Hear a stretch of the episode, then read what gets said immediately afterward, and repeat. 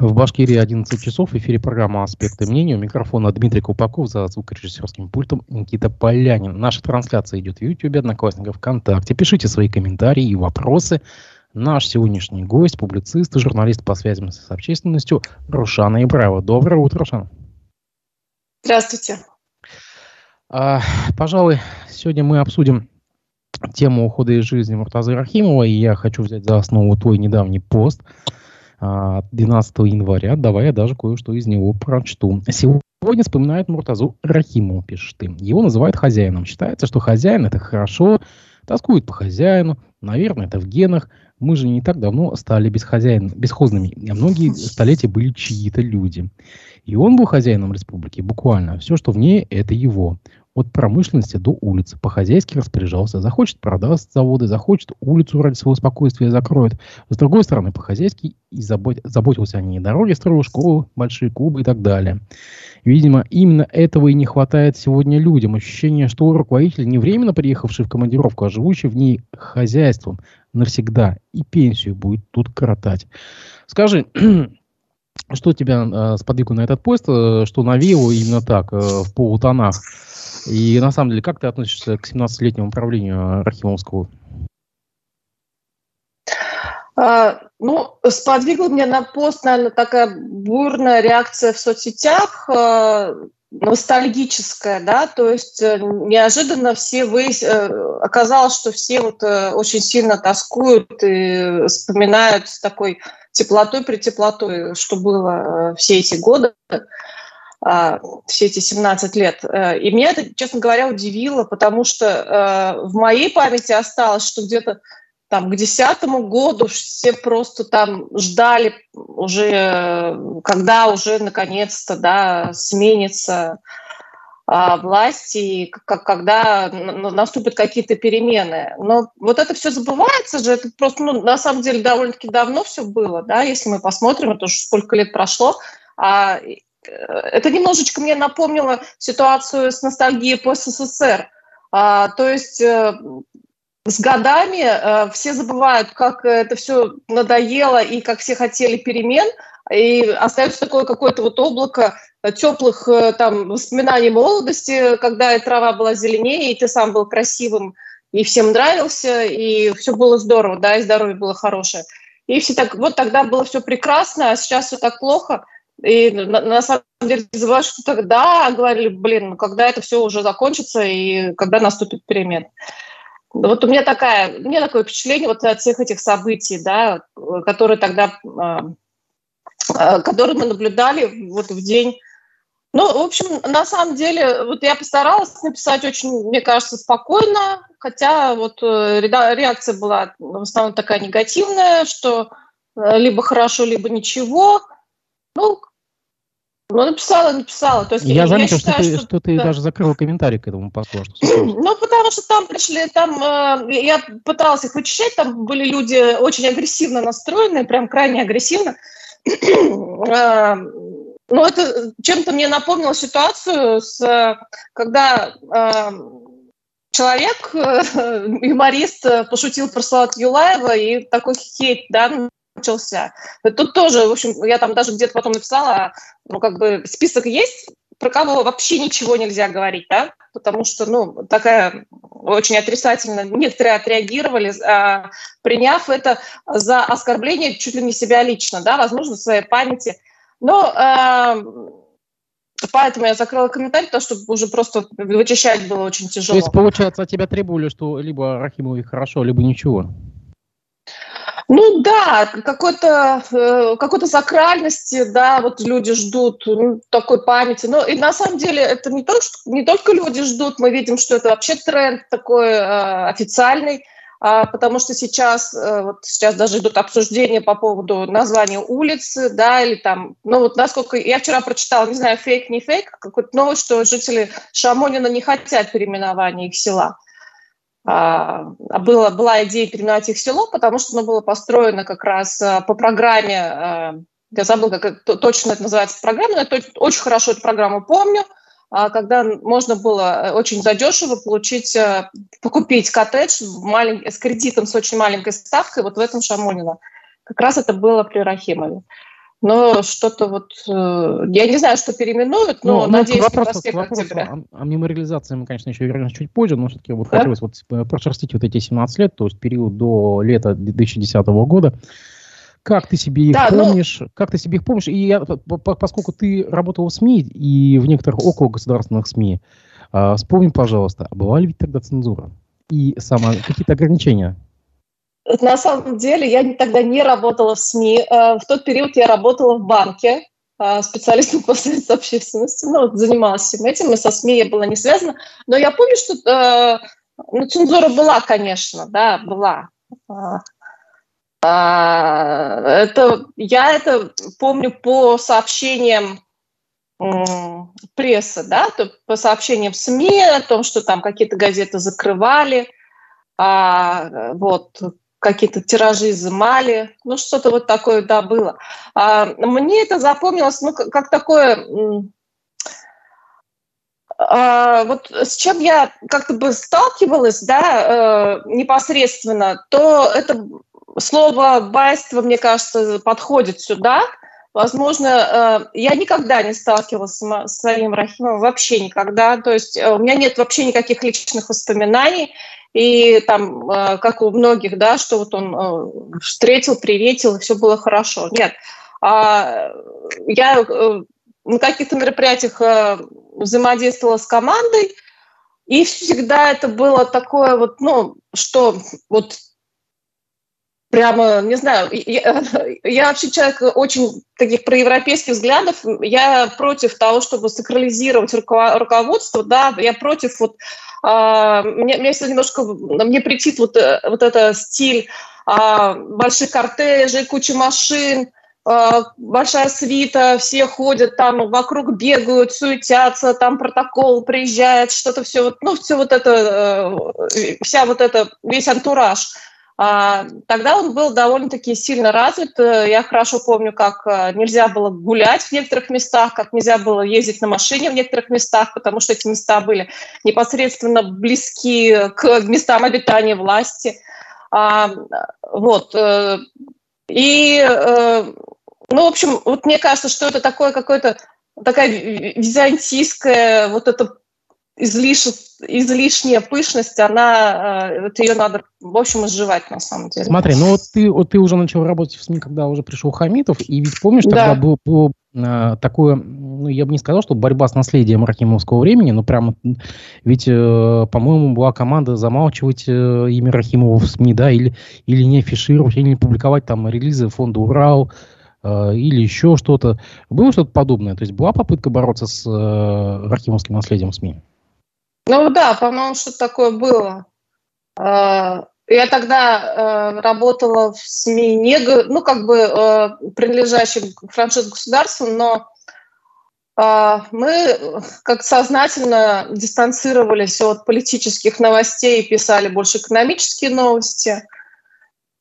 А, поэтому, да, ну, э, это, это было, да, естественно. Я тоже помню, что у нас каждый раз вот так кто-то приходит, и э, вот проблема в том, что мне кажется, что это вот всегда повторяется одно и то же и на уровне республики, на уровне э, мэров, и на уровне э, там чуть ли не глав администрации, то есть э, приходит следующий человек, и все, что э, делалось, вот какие-то э, историческое там наследие предыдущего, да, оно как бы все так от, отставили, все, начинаем заново. А, и вот, э, вот это каждый раз э, начинать отчет заново, вот это, мне кажется, неэффективный путь. Да? То есть э, на уровне города то же самое. Приходит следующий каждый мэр, и, и, и все начинается заново. То есть не то, что, а, вот там что-то было сделано, да, давайте будем продолжать. Нет, оно как-то так, вроде бы все забыли, вот мы заново начинаем все обсуждать, разговаривать и что-то делать. Я просто помню, что даже по тому времени э, нельзя было публиковать о том, что якобы фонд Урал дарил какие-то вещи там в району, главам районов было запрещено их принимать даже. Помнишь, такие публикации были? Я вот просто помню, что ну, точно СМИ это затронуло. Не могу сказать, что прям точно все помню публикацию, к сожалению. Так, это было когда? Это было уже, ну, там, около 10 лет назад. У меня ну, память, да. на самом деле, не такая 11, хорошая. 11-12 год, да.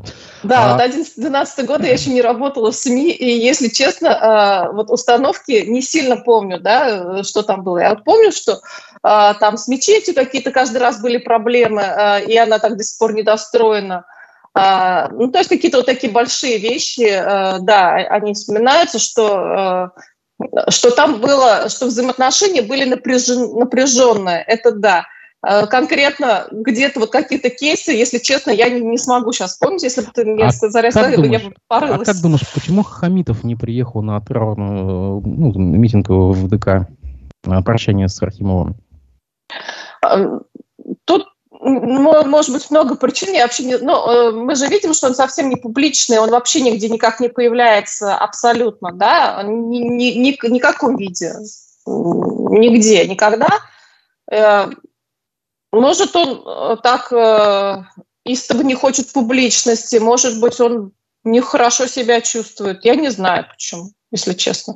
То есть единственное, ну, как бы, видимо, судя по тому, что там его сын там до сих пор на сайте, да, э, МПО, там жена его как-то появляется на фотографиях э, публичных людей, то есть мы видим, что, что семья где-то здесь, но почему он, я не знаю. Это какая-то какая-то личная причина, я думаю, на самом деле. Ты уже вот затронула байство, да, тех времен. Ну, угу. У нас на, на днях здесь в эфире был Сергей Лаврентьев, это экс-ректор БАКСУ, бывший советник Рахимова он, наоборот, отвел как бы от Рахимова вот, вот эти упреки в байстве и, наоборот, приписал, допустим, э, чиновникам, там, главам, главам районов, допустим, да, а, окружению там э, Рахимова. Действительно, у нас как бы байство было присуще только вот низовому чиновничеству, как бы вот таким районным начальничкам, э, царькам. Или все-таки это прям эстеблишмент ну, тоже был, был этим поражен? Нет, я думаю, что это от эстеблишмента, конечно, идет. И ну, Почему отвел, не знаю. А, а что, районные администрации, они э, как бы самодеятельность что-то какую-то проявляли? Нет же, не проявляли. А, это же все... Э, ну, смотрите, просто уже... Нет, оно всегда было, и, и это чувствовалось, возможно, в личном общении – возможно, какой-то в личном быту, да, там было что-то такое, ну, там, возможно, было более простое, да, душевное, не знаю. Мы же этого, мы люди, которые живу, не взаимодействовали никогда лично, этого не видели. Мы видели, что э, закрыта территория около Белого дома от прогулок. Мы видели, что перекрыта улица Пушкина. Мы видели, что во время мероприятий там перекрываются улицы города.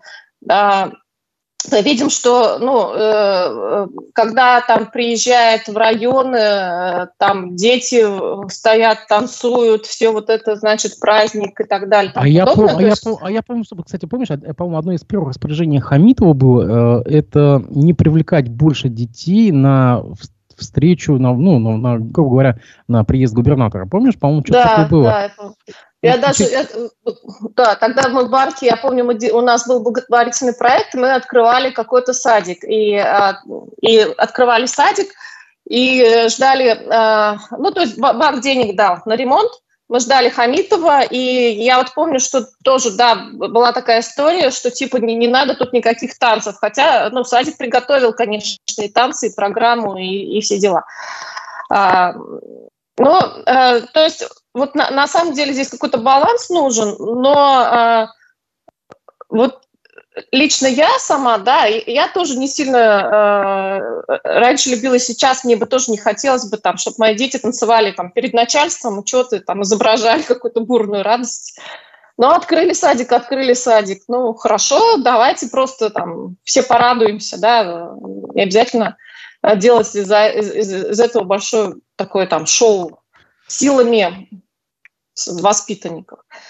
Он же говорил, что... Я помню, что вот эту историю он говорил о том, что не надо там на улице, потому что, ну, чтобы они там не мерзли, не ждали часами. Это же иногда просто вот действительно ты... Я как мамаша сейчас говорю, да, ты привозишь ребенка а, за три часа до мероприятия, ты его переодеваешь, они там репетируют до этого долгое время, ты с термосом там из э, теплым, с теплой одеждой вокруг него скачешь, чтобы он не замерз, потом, чтобы, когда, значит, важные люди приехали, ты его быстренько так раздел, выставил, он что-то там сбасывал, ты его обратно забрал. А потом сопли и так далее. Ну, вот это все как-то, да, не, не кайф, в общем. Поскольку ты выходишь из банковской сферы, ну вот э, на днях у нас, да, вы затронули эту тему, тогда на днях здесь был Спивак, uh-huh. Спивак экономист, мы с ним разговаривали о банках того времени. Банк «Восток», если ты такой помнишь, Рафиса Кадырова, угу. именно вменяется Рахимовскому времени то, что этот банк, динамично тогда развивающийся, он потерпел крах, как-то вот так э, неожиданно погиб, хотя он мог родиться в такой крупный региональный банк, и, может быть, даже который мог стать федеральным игроком. На твой взгляд, есть ли заслуга, в принципе, Рахимовского времени, и лично, может быть, его Забубайда лучше в гибели, э, детище Рафиса Кадырова? Ну, на самом деле в то время, а, если мы посмотрим вот на то время, там действительно вмешательство государства в, ну, то есть роль государственных решений в развитии банков было довольно-таки велико. А, мы можем... Слушайте, я вот забыла, как он назывался, Башпромбанк, да? Баш, э, Башпром, да, был такой да, да, да. Да, Башпромбанк. Э, Башпромбанк, да. Да, э, из которого, как э, утверждается, волевым решением были переведены клиенты в Башкредитбанк. Ну, то есть я еще помню, я работала в Башкредитбанке. Вообще, как бы, ну, региональная власть оказывала большое влияние на деятельность банка. Ну, то есть я вот еще помню такие истории, когда прям а, были табличка, и, и там было а, а, распределение средств, кто, какая организация, сколько денег на какой проект выделяет. Ну, прям вот так было написано, да, там Башкирбанк, ну, столько-то миллионов, вот туда-то. Ну, то есть это... На, на благотворительность, э, на благотворительность имеешь в виду, или что? Ну, э, благотворительные, там, спорт, благотворительность, ну, даже ну, вот что-то такое, да, ну, какие-то такие вот проекты э, республиканские. Ну, то есть это, э, да, что-то со связью. Я говорю, добровольно-принудительно. Ну, э, да, но с другой стороны, э, ведь это э, государство было главным акционером, то есть э, правительство республики было главным акционером, да, вот, и таким образом вот это все осуществлялось. И поэтому, когда говорят, ну, что тогда все было, тогда действительно было больше денег, да, было больше денег, потому что было больше активов, собственно, которые могли эти деньги предоставлять. А потом, после того, как э, этих активов, собственно, не, стало, соответственно, конечно, и выделение средств, э, это уже стало, ну, другая процедура, да, другая, другая проблема, она уже по-другому решалась. Уже а можешь через... сейчас в двух словах буквально вот объяснить а, людям, которые особенно как бы особо в эту историю не удавались, каким образом Башкирит-банк э, стал Уралсибом и э, вышел из собственности Башкирии? Как, э, какая была подоплека, если ты помнишь, конечно, знаешь? Так, меня слышно? Я не могу говорить, что я... Да, слышно меня очень хорошо. То есть э, вот я вообще не хотела сейчас э, выступать каким-то вот человеком, который вот прям говорит, вот сто процентов было так, да, но э, все, что я могу сказать, что э, были дополнительные эмиссии акций банка, которые выкупались э, не... Э, то есть это было сначала собственности государства, правительства республики, потом с помощью дополнительных эмиссий, которые были выкуплены другими, э, ну, э, э, скажем так, компаниями, аффилированными заинтересованными лицами, а, уставный капитал слово такое говорят, размылся, но он стал больше, и он стал и, пере, и перераспределился, да, перераспределился среди собственников. И таким образом правительство перестало быть э, стопроцентным собственником и э, была, э, стала возможным продажа части, существенной части капитала вот этими новыми компаниями другому собственнику. Что-то с историей ну, есть... на, на, на соду похоже получается, да? По, ну, так, по, по моему ощущению, тоже. Или нет? Или это разные истории, допустим? Ну, это стандартная схема, когда там допол- да, дополнительными, дополнительными эмиссиями акций э, уставный капитал, э, э, ну, э, можно там по-разному можно делать, да, то есть вообще это, в этом нет ничего плохого, когда э, эмитент выпускает акции, которые могут купить различные структуры, да, в конце концов мы знаем, прям, ну, вот, например, выход на IPO – это хорошо. А, но а, здесь же вопрос, а, основной вопрос, кто имеет доступ к выкупу этих акций и в чьих интересах эта эмиссия делается, да, насколько она а, прозрачна, на, насколько она а, ну, скажем так, э, вот э, какой она цель имеет э, под собой. То есть тут была, ну, тут совершенно конкретно эти эмиссии выкупали организации, аффилированные с заинтересованными лицами, которые потом затем продали, собственно, вот этот, аккумулировали, да, то есть через несколько организаций аккумулировали часть уставного капитала, существенную часть в своих, так сказать, вот в своих руках и продали. Но а, эту тему... Ничего в этом нет. Обсуждали, а в то время в Рахимовской, в Башкирии было, по-моему, больше всего банков э, в регионах, ну, среди региональных банков. Чуть ли, по-моему, не 15 банков своих, среди которых были очень крупные. Ну, тут, допустим, Социнвестбанк э, Тоболина, да, там а, ваш mm-hmm. Снаббанк, который сейчас вот проходит процедуру, да, то есть огромное количество, АФ-банк там, допустим, огромное количество банков родилось местных, региональных. Почему же они все погибли просто-напросто, почти что в одночасье? Нет, почему же в одночасье? Они довольно-таки долго существовали и э, довольно-таки долго, скажем так, э, там же постепенно у них от, отзывали лицензии, Центробанк у них отзывал лицензии не, не в одночасье, а постепенно. А почему они э, не выжили? Э, потому что банк, ну, э, как вот, э, что нужно банку, да, чтобы успешно работать, да, ему нужны клиенты.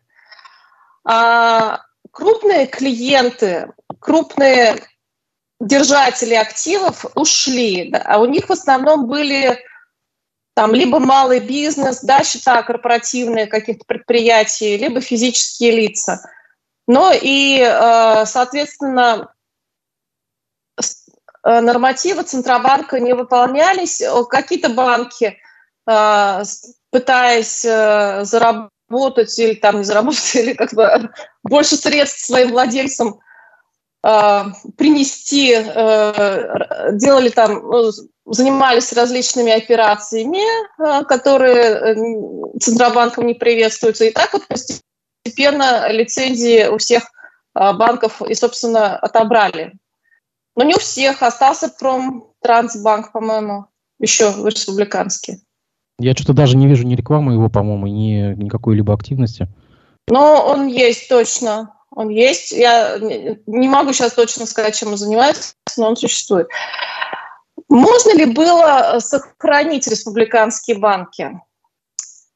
Ну, на самом деле вопрос э, сложный, потому что мы посмотрим, если на все регионы, да, на все регионы, то мы увидим, что очень много, э, ну, практически вот во всех регионах мелкие банки либо стали частью крупных банков, либо у них отобрали лицензию. А, ну да, ну, кстати, вот эта экспансия, да, то есть понятно, что банковский рынок, он же был в 90-х, действительно стало очень много банков, там около тысячи банков, по-моему, было в России.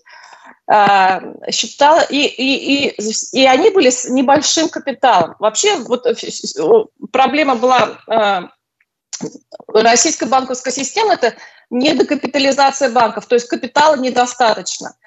А ну, э, это тоже не совсем здоровая ситуация. Э, каким образом они могли э, докапитализироваться? Ну, на самом деле, в рамках региона таких способов не так, ну, немного, да, то есть они объективно были, скажем, ну, многие из этих банков, многие были обречены стать частью чего-то крупного или потерять свою лицензию.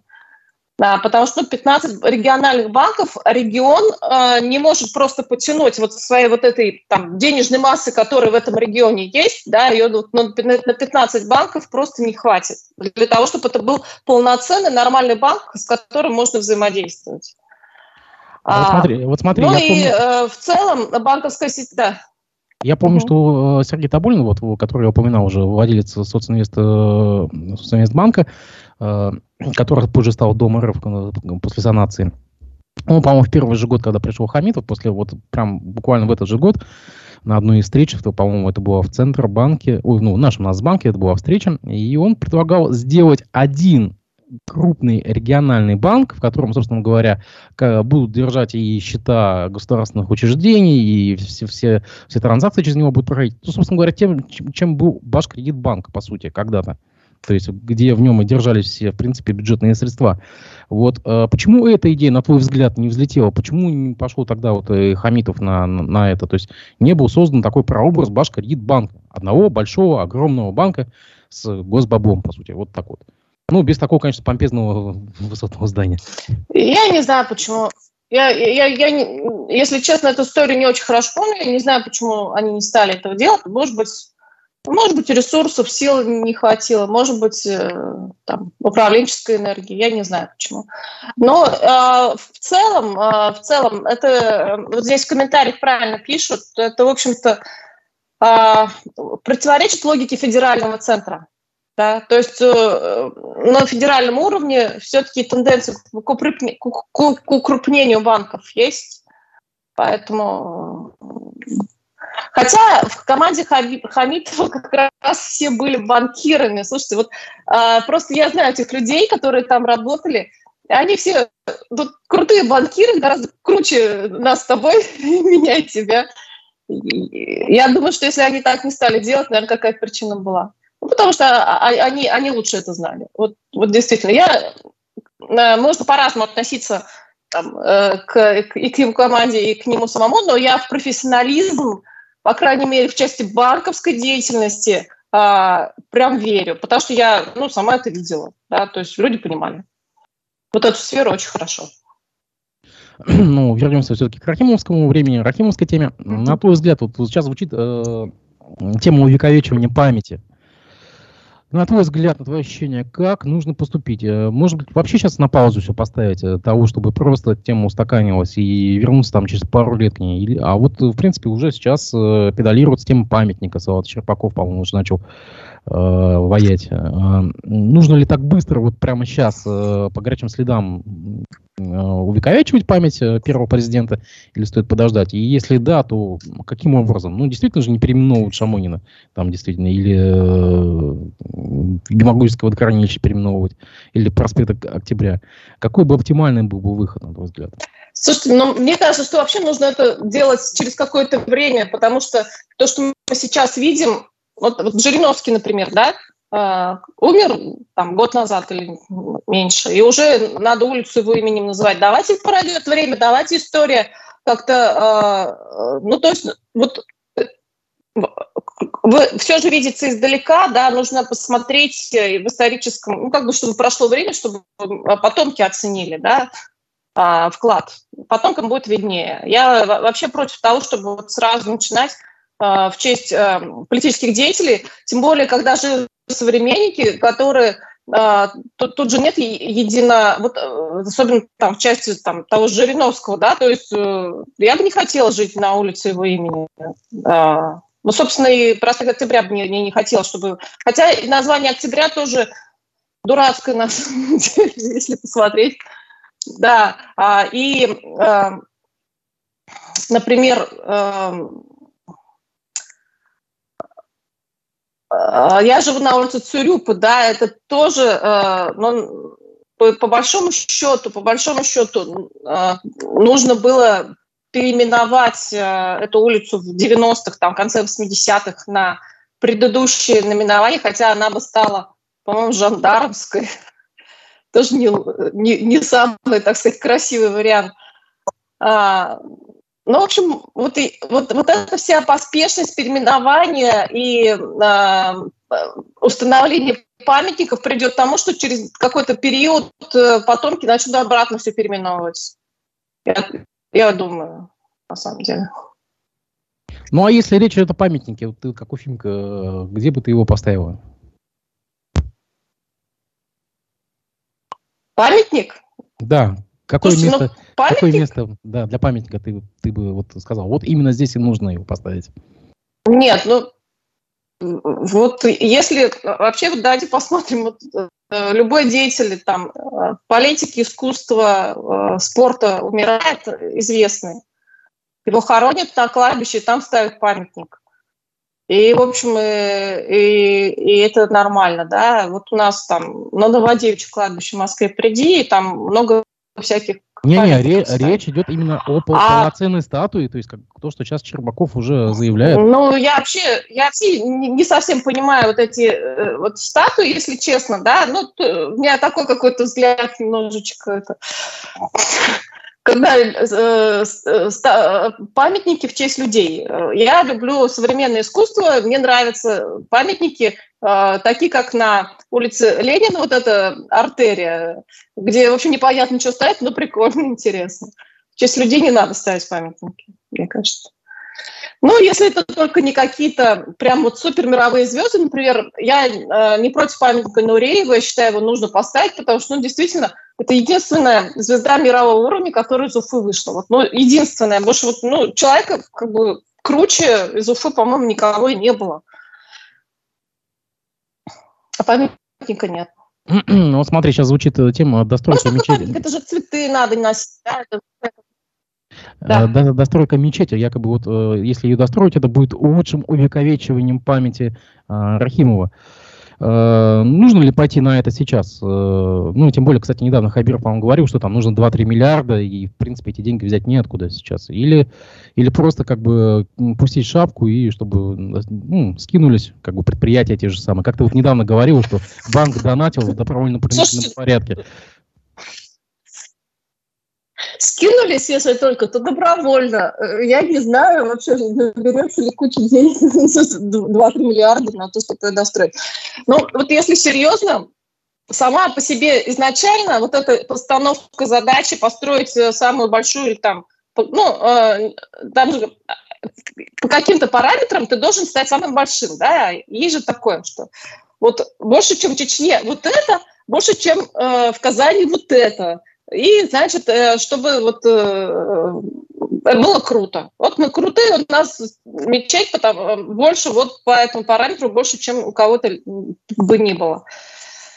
Вот. И, ну, не знаю, строить в 21 веке культовые такие сооружения. Тут я опять, конечно, рискую нарваться на хейт, поэтому я уже, если честно, такие вещи стараюсь так особо не комментировать, связанные с религиозностью и с национальностями. А, конечно, ну, э, что касается достройки там из государственного бюджета, но, слушайте, у нас э, в Уфе, вот, например, я считаю, что катастрофически не хватает мостов, а, вот, а, и, и хотелось бы или там дорог, да, вот что-то такого инфраструктурного, полезного, а, школ, детских садов. Ну, то есть это получается тогда где-то прибыло, а где-то убыло, да, надо смотреть на альтернативные издержки. На днях был здесь у нас в гостях Рустам Ахмадинуров, вице-спикер Курултая. Он э, в один из минусов э, рахимовского времени отнес то, что республика потеряла э, контроль над множеством предприятий. Ну, там, кроме Башнефти, это Башинформсвязь, там, допустим, Зауральские там вот эти карьеры, которые в УГМК перешли, еще что-то. А Спивак, наоборот, допустим, хвалит, ну, государство плохой менеджер, и вообще как бы лучше бы бизнесом занимался сам бизнес частный. Вот ты здесь э, на чьей стороне? Нужно ли было действительно все, вот, как тогда поступили в 90-е, ну, как бы большую часть предприятий государственных отдать, либо наоборот сохранить? Я сторонник э, рыночного подхода. А, собственник предприятия должен быть эффективным и должен э, стремиться к, ну, к повышению эффективности своего предприятия. А, сейчас, конечно, модно там ругать 90-е, говорить, что вот все сделали неправильно. Но давайте посмотрим, что было в конце 80-х, да, э, вообще там 80-е, и э, время, когда, э, собственно, вот э, случилась там перестройка, развалился Советский Союз. Это же не кто-то там, я просто, ну, убеждена, что это не какое-то внешнее воздействие, это э, естественный процесс э, загнивания, если так можно выразиться, вот самой системы. И э, то, что э, предприятия были неэффективны, э, в основном, это, в общем, как бы, по-моему, было уже понятно к тому времени, да, и что нужно было что-то менять, чтобы повысить их конкурентоспособность, чтобы их чтобы э, они на, начали производить э, конкурентную продукцию, чтобы у них э, появились инновации и так далее. Государство было не способно этим заниматься, и поэтому э, пришли частные собственники. А, что касается вот, ну, э, мы сейчас видим, что многие государственные предприятия, они не, не, не шибко эффективны. Да? То есть если мы посмотрим на вот предприятие какое-то, созданное частным собственником, а, но я был для чистоты эксперимента, конечно, лучше брать не те, которые вот в советское время а, уже существовали, по приватизации им достались, и они там из них чего-то сделали. А, ну, хотя тоже, вот, например, тоже Уфимкабель, да, Уфимкабель, который был приватизирован руководством, и сейчас, насколько я знаю, вот он сейчас переехал на... на в Дему, в Дему переехал. На, в Дему, да, и, и на самом деле неплохо живет, а, а вот это э, здание сейчас э, реновации подверглось, и там будет что-то более а, такое а, конкурентоспособное. Ну и собственной продукции его тоже вполне себе сейчас как, как бы вроде бы нормально, хотя а, а, он раньше больше, по-моему, был наоборот заказ очень много делал для оборонзаказа, сейчас, сейчас я не знаю. Но вот э, собственник, тут, тут видно, что собственник, да, все-таки э, этот частный собственник, он как бы об эффективности думает.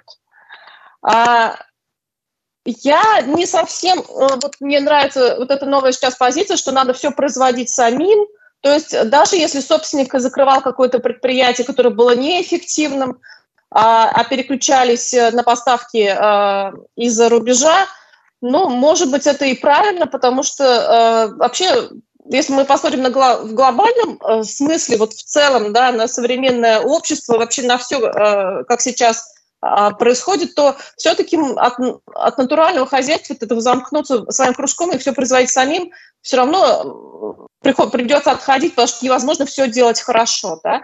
И если кто-то делает лучше, то почему бы у него это не купить? Но поэтому э, переход в частные руки, мне казалось, э, вот если это теоретически рассматривать, то это вообще здоровое явление. И э, держаться, вот, что вот нет, это пусть будет государственным, я с точки зрения вот как бы экономических, да, вот, э, микроэкономики, то есть эффективности предприятия, я не совсем понимаю. Ну, тут у нас вопрос, вопрос, от, э, э, вопрос от нашей аудитории. Стив Шоу пишет. Ходили вы на последние прошедшие выборы главы республики, uh-huh. за кого голосовали? И в будущем кого бы хотели видеть кандидатом в главы региона? Да, я ходила на а, выборы. Я за кого голосовала? Слушайте, сейчас сложно вспомнить, потому что я точно не голосовала за действующего главу. Так получается. В общем, я всегда хожу на выборы и всегда голосую не за ставленника власти. И, конечно, мой, мой кандидат никогда не побеждает. А, во время прошлых выборов, на мой взгляд, э, не было а, кандидата. Ну, то есть там кандидаты в основном были э, для, вот для массовости, да, то есть понятно, что там э, Кобзон наш любимый, Владимир Кобзев, который тоже был кандидатом, и который вообще классный чувак, но он не собирался становиться главой по-серьезному, если честно. Поэтому не помню, наверное, может, из кого-то там чисто вот так проголосовал, что проголосовать. Кого бы я хотела видеть кандидатами в главы республики? Слушайте, вот про республику это я чуть не задумывалась никогда именно про республику. А, но я думаю, как-то в последнее время, особенно почему-то федеральная повестка, вот вытеснила мысли о дорогой республике, да, как-то вот живешь вроде в телом там, а мозгами не здесь. Да. Я бы хотела видеть кого-то э, из, из демократического, ну, более демократического толка, вот скажем так. Да? То есть э, и по большому счету, по большому счету, я считаю, что э, вот при наличии сменяемости власти раз там в пять лет а, это не, не такой принципиальный вопрос, кто в это время, а, кто вот выиграл, кто выиграл выборы. Потому что если выиграл недостойный кандидат, и при но у тебя есть э, демократические процедуры, чтобы его заменить, ты, э, общество его заменит. А, вопрос в процедурах. Вот сейчас, э, в сегодняшней ситуации, я вообще не вижу смысла э, перебирать кандидатов. Абсолютно. То есть я не вижу э, каких-то путей прихода там, кандидата, который будет говорить, ну, там, например, поработает там, 5 лет, 4 года или там 5, по-моему, да, и скажет, все, ну, я не справился, я ухожу. Я нашу аудиторию... дело не в кандидате, дело в а, системе. Отсылаю к, к эфиру с Азаматом Галиным, который был на прошлой неделе. Там он а, такую теорию задвинул, что в Белом доме уже якобы никто и не надеется, что э, Хабиров переизберется якобы, и все смотрят и ждут, э, когда придет новый человек. Кто-то смотрит в сторону Юлава, кто-то в сторону Мавлиева, кто-то Тимира Булат Каримова ждет. То есть, как бы, э, якобы там уже, на самом деле, готовится к смене первого лица. Но это его теория, на самом деле мы ее проверить никак не можем. Ну, ладно, бог с ним. Вот, давай немножко поговорим еще об экономике архимовского времени. Очень интересует то время. А за, 7, за 17 лет, как бы, я так понимаю, что даже по своим ощущениям, был какой-то негласный блок э, такой на вхождение в республику иногородних игроков, там, допустим, э, не знаю, те же банки, сотовые операторы, общепит, э, провайдеры, э, как бы все, все свое, и там ритейлеры, все свое было, то есть как бы э, свои сети были. Вспомни даже ту же матрицу, да, которая благоволила власти. И, кстати, матрица так, так и не выжила, да. А, действительно ли было так, что вот, э, мешали вхождению сюда в регион каких-то вот э, крупных, э, крупного бизнеса федерального? Или, или сами сюда не хотели идти? Я думаю, и так, и так. А, я так, ну, я не была там, я же говорю, прям не была настолько близко к этой, вот к этой системе, чтобы четко чего-то говорить. Но а, я думаю, не секрет то, что рынки, они вообще непрозрачные, да, и а, чтобы что-то сделать в Башкирии, нужно было все-таки там прийти, поговорить, а, там, взаимо повзаимодействовать, чего-то с кем-то как-то подружиться, ну, хотя бы там просто там как познакомиться. Вот, в общем, вот это все, да. Вот я, если честно, сторонник такой немножко фантастической в настоящее время с концепции, но вот мне кажется, что вот это жесткое деление на регионы и конкуренция между регионами такая вот, знаете, типа то есть отсутствие какой-то прозрачности границ между регионами – а, в экономическом плане а, такая какая-то закукливание, это на самом деле не очень здорово.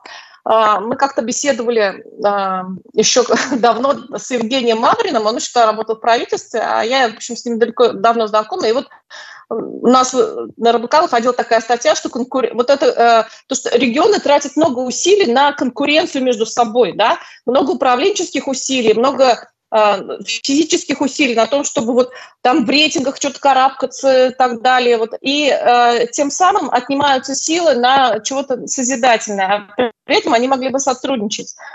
Поэтому э, мне кажется, что вот здесь, ну, как-то э, в части региональной э, стратегии надо что-то менять, но это должно быть все-таки э, ну, на более высоком уровне. Но вообще есть такая история, вот э, до сих пор э, как-то, э, ну, каждая корпорация как-то по-своему оценивает, э, насколько ей интересен регион. Ну вот, например, тот же Теле2, да, он есть в Челябинской области, но нет в Башкортостане. Почему? а они, их здесь нет. Это вопрос, да, почему они, например, э, хотя это, ну, рынок здесь большой, интересный. Но э, вот плюс еще каждый, в каждом регионе свои правила игры, да, свои правила игры, ты, ты должен четко понять, с кем ты договариваешься, как ты договариваешься, в каком ты стиле коммуницируешь и так далее. В общем, э, это все на самом деле создает какие-то дополнительные блоки для развития. Мне, мне так кажется. То есть Э, и вообще шире, мыслить надо вот шире, да, то есть мы как-то привыкли вот мыслить вот категориями, вот, вот, вот регион, вот мы тут, а там, например, вот та же там Челябинская область, это, в общем, не наша. А вот Оренбургская область, это тоже, они там как бы как-то другие люди живут. Потом ты приезжаешь в Челябинскую область, там идешь по какому-нибудь парку Зюраткуль и говоришь, ну надо же, смотрите, что они тут сделали. Они, оказывается, чего-то тут делают, да, или там в Пермь приезжаешь, едешь, смотрите, оказывается, как тут, вот как может быть. А, и, э, и такой, мне кажется, как бы ты вроде в своей деревне сидел, сидел, сидел, а тут вышел, оказывается, здесь тоже мир, оказывается, живут люди. В общем, мне кажется, надо э, как-то вот э, регионам по-другому себя вести в данном случае. Э, тем более не так много отличий, на гораздо больше общего, и как-то больше кооперация между ними должна быть. И не такого, что мы сейчас никого не пустим, мы сейчас тут закроемся, закуклимся и сами с собой будем сидеть. Вот это была же одна из проблем Башкирии как раз Рахимовского периода, это вот отсутствие такой открытости, да, такой вот и физической открытости, и э, ментальной открытости, такой open-minded, да, все, давайте мы такие как бы э, открытые, готовы э, сотрудничать, вообще мы такие же, как вы. Вот это транслирует, если ты это транслируешь, то, мне кажется, это эффективнее для развития, чем когда ты говоришь, не, мы особенные, вы еще вот подумайте, к нам лезть или нет. Ну, я просто это потому, что сколько было внутренних региональных брендов, которые там в 90-е родились, в нулевые, ты, наверное, сама как потребитель, наверное, знаешь. Ну, я привел там пример «Матрицу» ту же самую, да. А, сколько их было, там, вот этих коммерческих названий, и буквально все сейчас э, похерилось. Хотя, в принципе, там, может быть, из крупных, таких крупных брендов мы знаем, э, на федеральном уровне известны там э, Farmland, Фанет, ну, которые развили, построили свои сети дальше за пределами региона, а все остальное ведь погибло. Да.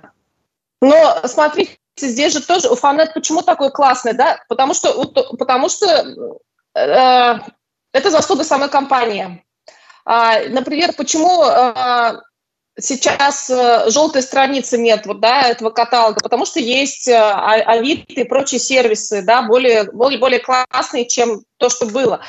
Э, мне кажется, здесь, если мы говорим все-таки о коммерческих компаниях, здесь больше, ну, все равно рынок э, э, уберизация, опять же, да, вот это слово такое любимое, когда, которое убивает, ну, то есть вот уберизация, глобализация и всеобщее вот это IT, скажем так, ну, айтизация вообще всех процессов, естественно, ну, то есть это по-моему, происходит э, в любой открытой экономике, в любой. То есть не, не то, что вот здесь в Башкирии кто-то не смог, да. Кто-то смог, кто-то не смог. Там, например, э, Дубльгис из Новосибирска, вот он смог, он стал э, корпорацией федерального уровня, да.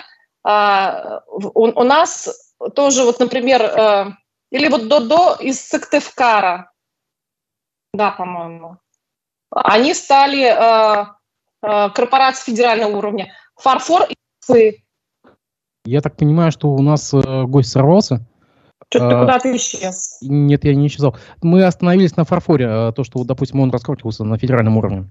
Самый первый пример, который я э, всегда э, называю, это все-таки банк Уралсиб, который был республиканским банком, но который начал открывать филиалы и покупать региональные банки, и из, из региона стал э, вот таким большим. Да. А потом уже, потом уже, э, уже будучи федеральным, э, федерального уровня, был приобретен э, этим товарищем, а, Цветков. московскими Цветков. структурами Николая да. Цветкова.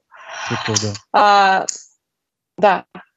Да, ну, Уфанет, да, упоминаемый уже. Э, я очень прям с удовольствием читаю Скандара Бахтиярова, всем советую его читать и очень с уважением к, к нему отношусь. А, есть IT-компании э, крутые в Уфе. Я, к сожалению, сейчас, наверное, вот э, название особо не назову. Да. Есть агентства. Агентства разные, там, маркетинговые агентства, э, креативные агентства. Ну вот, например, тот же самый Paradox Box Ильшата Байгурина, они на федеральном уровне активно работают. И, ну, то есть это такой хороший уровень. Если мы вообще покопаемся, довольно-таки много людей из Уфы работают на федеральном уровне, и, в общем, а, мы просто э, почему-то про них не знаем, а почему не знаем? Потому что... Хорошо, Рошана, спасибо тебе большое, спасибо тебе большое, что ты сегодня нашего время вышла на, на связь. Благодарю тебя. Я надеюсь, что мы еще увидимся mm-hmm. и, и обсудим э, текущую же повестку. Сегодня у нас получилась такая монотема. Ну, хорошо, хоть так. А, благодарю вас, дорогие слушатели. Я напоминаю, что завтра в среду с вами Разиф Абдулин. Я вернулся в четверг. Э, в эфире программа «Аспекты мнений» в четверг будет политолог Андрей Паталицын. Рошана, спасибо. Всего доброго. Хорошего дня.